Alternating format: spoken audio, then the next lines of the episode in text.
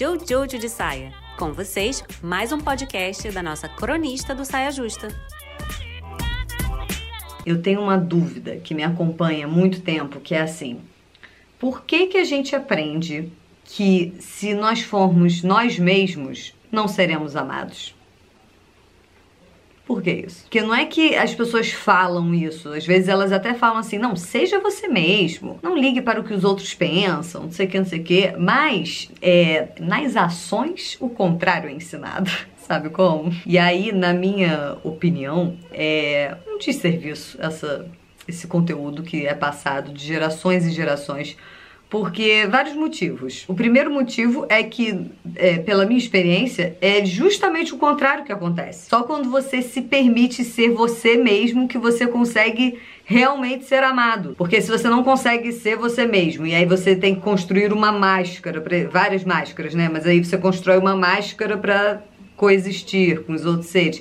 E aí as pessoas amam essa máscara o seu verdadeiro eu que tá aqui atrás dessa máscara não confia nesse amor porque sabe que é um amor pela máscara, não é pelo que você realmente é, entendeu? Aí não supre essa ânsia pelo amor verdadeiro. O que é muito doido porque essa máscara foi feita para alcançar esse amor verdadeiro que nunca chega, porque o amor vai ser pela máscara, não vai ser pelo seu eu verdadeiro. Aí não vai ser um amor verdadeiro. Aí nem você mesmo vai acreditar naquele amor. Esse é um motivo. Outro motivo para eu achar péssima essa história de, de a gente ficar ensinando e aprendendo que não seremos amados se formos nós mesmos é que justamente uma das coisas que a gente vem fazer na Terra é ser nós mesmos.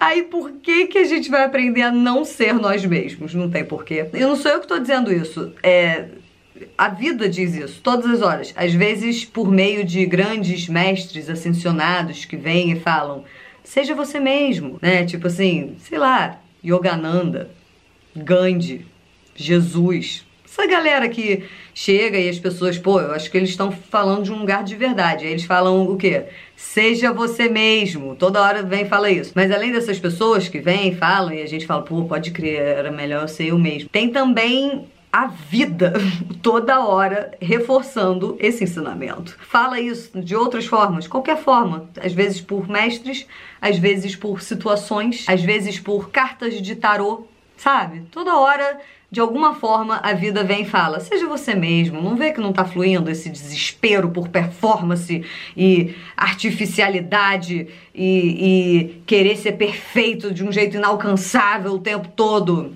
Não está fluindo, a vida fala. Como não sabemos que não está fluindo? Alguns sinais: mandíbula travada, dormindo rangendo os dentes, ou remédios para dormir, não consegue dormir, toda noite tem que tomar um remédio para dormir, ou gastrite nervosa, ou, ou, alguma ite nervosa, inflamações, inflamações estourando no corpo inteiro a todo instante, crises de ansiedade,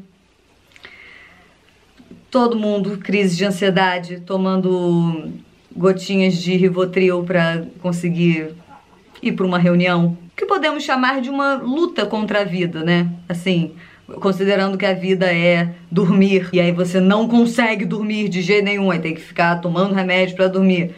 Lutando. Então, se você tá lutando para ser do jeito que você tem sido, de repente esse não é o jeito que você é. Porque o jeito que a gente é vem naturalmente, sem luta. Você só é.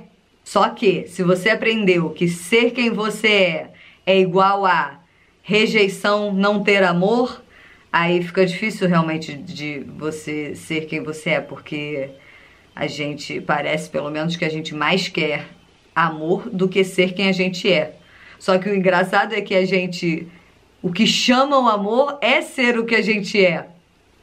Por isso que eu não entendo, essa é a minha dúvida. Por que, que a gente aprende que para ter amor não é, é, melhor cortar a espontaneidade e ser desse jeito aqui, que, é que esse jeito a gente já sabe que você vai ter amor, porque mais garantido, esse jeito aqui que, esse, que as outras pessoas estão fazendo, que foi definido por sei lá quem, querer atingir essa perfeição artificial, porque perfeição dá, dá para interpretar perfeição de muitas formas, né? Mas essa perfeição que não é natural, é uma perfeição calculada, é, programada, que você vai atrás dela desesperadamente, quando não alcança, você se desespera. Até quando alcança, se desespera, porque você sabe que é artificial, não consegue manter. Aí você tá. É um castelo que tá sempre em ruínas e você toda hora tem que fazer uma manutenção, porque aqui você tá direito, aí aqui tá caindo, aí você vem pra cá e aqui começa a cair, sabe? Desse jeito. E aí querer atingir essa perfeição o tempo todo para ser visto, notado,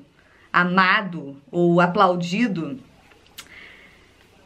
não é a boa, eu acho, porque corta a espontaneidade da vida, sabe? Porque perfeição, essa perfeição, ela é quadrada, assim, sabe? Tipo assim, desse jeito será perfeito. Se tiver aqui, não tá mais perfeito, porque aqui é erro. Aí aqui é a perfeição. Se você errou, você não tá aqui dentro que é a perfeição. Então, essa perfeição é, ela é, ela é tensa, ela é paralisante, porque se você não tá nela, você paralisa, que é o contrário da espontaneidade. A espontaneidade é tipo assim, sem forma, não é quadrada, ela não tem forma, ela é de qualquer forma.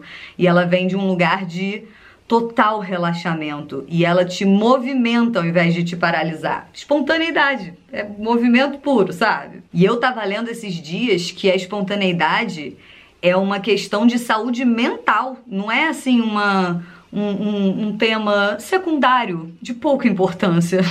ah, não tem problema ficar cortando a espontaneidade das pessoas, porque é só qualquer coisa. Não, não é só qualquer coisa. Cortar a espontaneidade de um ser que é impedir repetidamente que ele seja quem ele é, é afeta a nossa saúde mental. E aí, portanto, afeta também tudo no mundo, porque o mundo é feito de mentes. E se as mentes estão ficando cada vez menos sadias, porque né, a espontaneidade está sendo cada vez mais cortada, porque você precisa ser desse jeito aqui, é. Perigo! se você se sente paralisada, tenta espontaneidade. Recomendo.